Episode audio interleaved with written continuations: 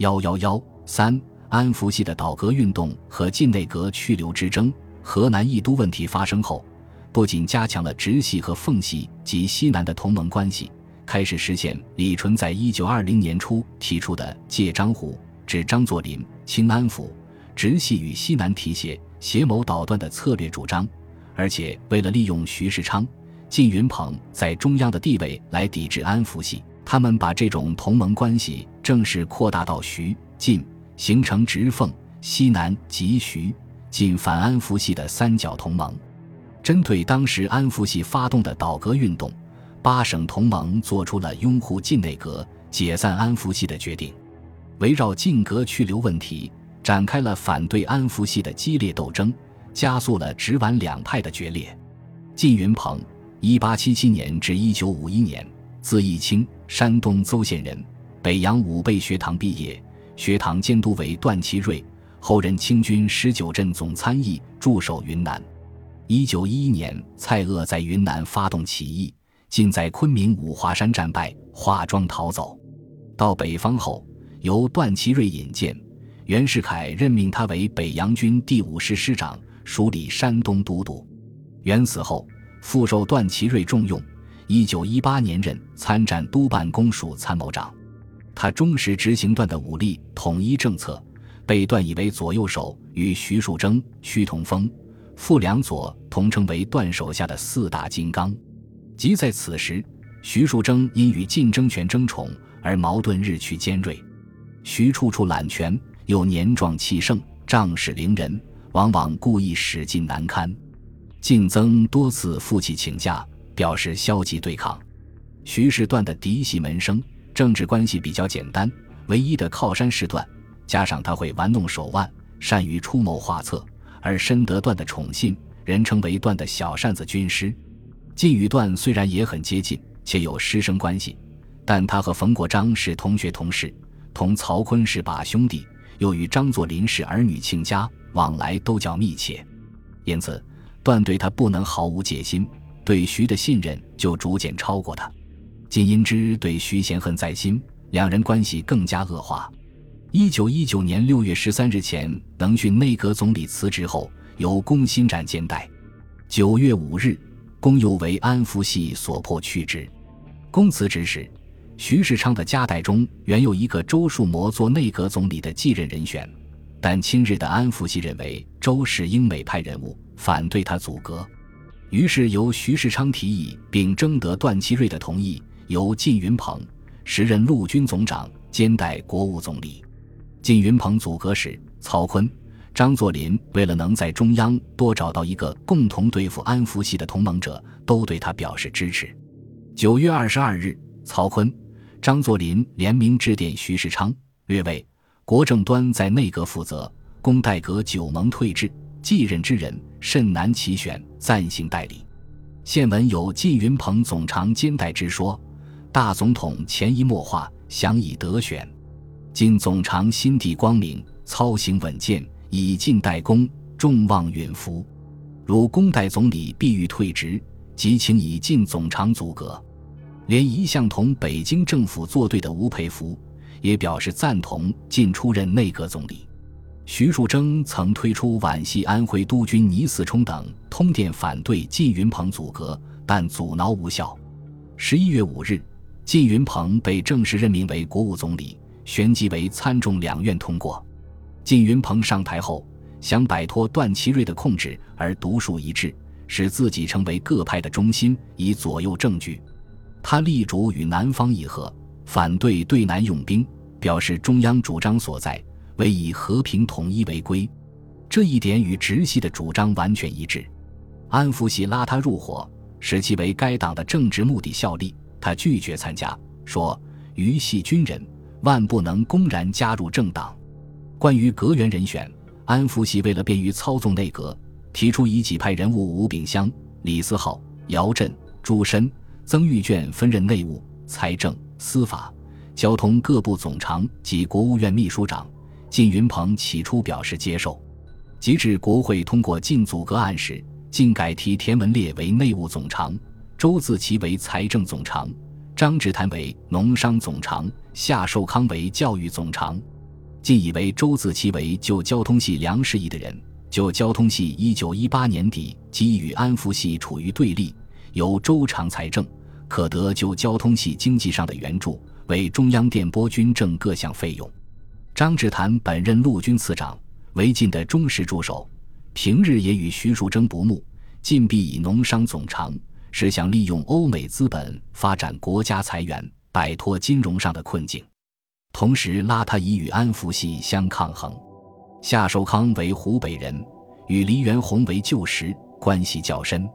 晋拟请黎出任调停南北合议，由夏人教育总长，便是为了联合黎元洪。晋阁人选提出以后，十一月七日和九日，曹锟、张作霖先后致电靳云鹏，表示赞同。张在电文中说：“我公出英艰巨，定能立国福民。城市各部总长贤才硕彦，独出冠时，为国得人，共图匡济。谛听之下，即表赞同。”安福系则感到上了靳云鹏的当。认为此项阻隔与本系势力之消长至有关系，不可忽视，因而拼力反对。尤其是财政总长一席，提出非己派之李思浩担任不可，因为安福系每月十四万元党费要由财政部支付，他们是财政部唯命根子，绝不肯轻易让给他人。十一月十六日，傅良佐去公府见徐世昌征求意见，徐不肯迁就安福系，表示不愿更动财长。靳云鹏引曹锟、张作霖为助，也表示宁可不干，绝不更动。安福系无可奈何，不得不稍事收敛。但十九日，徐树铮从库伦，须于十月下旬去库伦，打来一电，内有若有人主张危及国会，某将生罪之讨的话。在京的安福系分子得到徐的指示，态度复转为强硬。有人主张提出周自齐借款卖国案。以窘政府，曾玉卷则多次游说段祺瑞，请他出面破镜改变主张。十一月二十二日，段昭进入见说，财长一席，安抚方面绝对不赞同周自齐，未知奈何。于意此时不妨依彼等之请，代替李思浩实办财政。如果实在不能支持下去，再换周自齐，亦不为晚。靳云鹏虽然想摆脱段祺瑞的羁绊。但毕竟不敢公然违抗恩师的旨意，不得不屈服。于是，财政总长改替李思浩，后以周自齐任币制局总裁。对此，安福系自然喜形于色。十一月二十五日，曾玉卷给上海王一堂的电报说：“阁员已定赞侯李思浩，自赞侯常才，吾党完全胜利，为使非合肥主持之力，本星期内可以完全通过两院之念特文。”十一月二十八日和十二月三日，众议院和参议院先后开会通过各部总长同意案。靳云鹏提出的教育总长夏寿康、农商总长张志谈又被否决。晋与安福系斗争的第一个回合失败了，预示着晋内阁的前途不妙。当时有舆论指出说，李思浩一上台，晋阁的命运决定了。晋德一内阁不能损安福部的毫末，安福部得一财政总长。却是窘境而有余。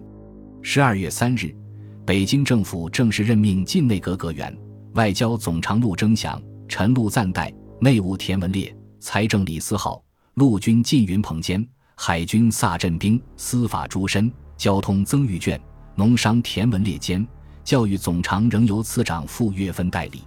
安福系对农教两部派员兼代大不满意，连日开会。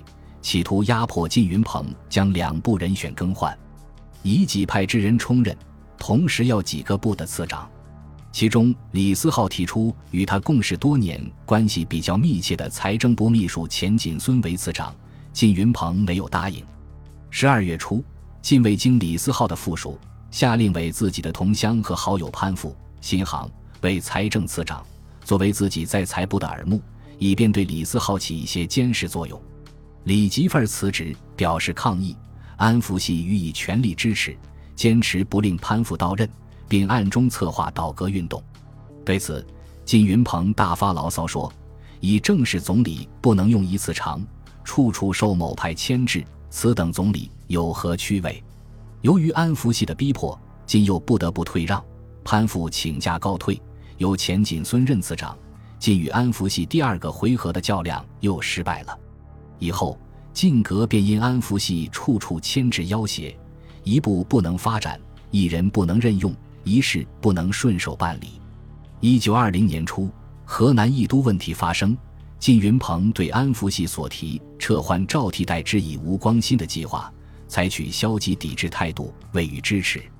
加上当时日本向中国提出就山东问题进行直接交涉。安福系为了想获得日本借款，暗中与日本勾结，阴谋出卖主权，满足日本的要求。靳云鹏在全国各阶层人民的强烈反对下，八省同盟督军和吴佩孚也通电反对与日本直接交涉山东问题，表示不同意直接交涉，声称中国既在和议席上拒绝签字，早知日本方面必有此举，违纪拒签于前。在李氏二方面说。均无今日反接受直接谈判之理。他还向山东代表说：“余宗祖坟墓均在山东，余之爱山东，绝不后于国人。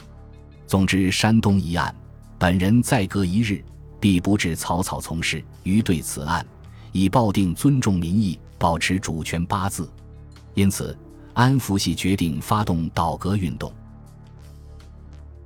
本集播放完毕，感谢您的收听。喜欢请订阅加关注，主页有更多精彩内容。